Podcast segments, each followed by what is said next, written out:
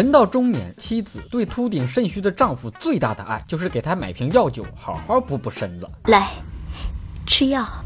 认真扯淡的男人最帅，欢迎不着调的你不准时收看小东瞎扯淡。中国的中年男人对药酒滋补是有信仰的，药酒一定要用白酒泡，要看得清里面的东西才行。倒药酒之前要先瞻仰一番药酒里面泡的各种尸体，然后才能喝动物尸体泡的水。药酒里面的蛇蝎就是那些平时压在自己头上，自己却敢怒不敢言的各种人物的化身。你们平时不挺凶的吗？还不是被我喝了？喝药酒很容易营造一种自己很强大的幻觉。一个中年油腻男没什么大本事，不靠幻觉活着还能怎么办？喝了咱的。酒，只因壮阳最不愁。再凶猛的野生动物，见到中国的中年男人也要敬畏三分，怕自己或者自己的阳具被用来泡酒。老虎凶猛吧？虎骨拿来泡酒，坐在虎皮椅上喝，以示威严。蛇有毒吧？拿来泡酒，妄想着能滋补壮阳。丁丁像蛇一样进出自由，决战到天亮，结果差点见不到天亮。一哥们从外地带了瓶蛇酒回来，喝了半年多，酒喝没了，才发现蛇是塑料的。难怪老婆觉得自己喝了酒也不行呢。最猛的药酒是各种飞禽走兽都泡一块，来个动物世界。幸亏金字塔不在中国，否则木乃伊都给你挖出来泡药酒。三千多年的。木乃伊，我能辨别出真品还是赝品。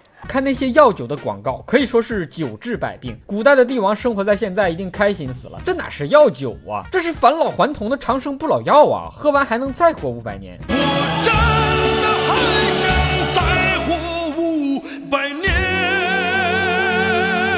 打每天两杯药酒，起床有人扶，吃饭有人喂，终于过上了衣来伸手、饭来张口的日子。自打喝了药酒，腰不酸了，背不痛了，一口气上五楼差点背过气。烈性药酒，一天两口，大病喝来，小命喝走。药酒是解决现代社会人口老龄化的灵丹妙药，岁数大的都喝走了，社会可不就年轻化了吗？今天的蛋就先扯到这儿，好看的小哥哥小姐姐们，别忘了转发、评论、飞弹幕、双击关注、点个赞，咱们下期再见。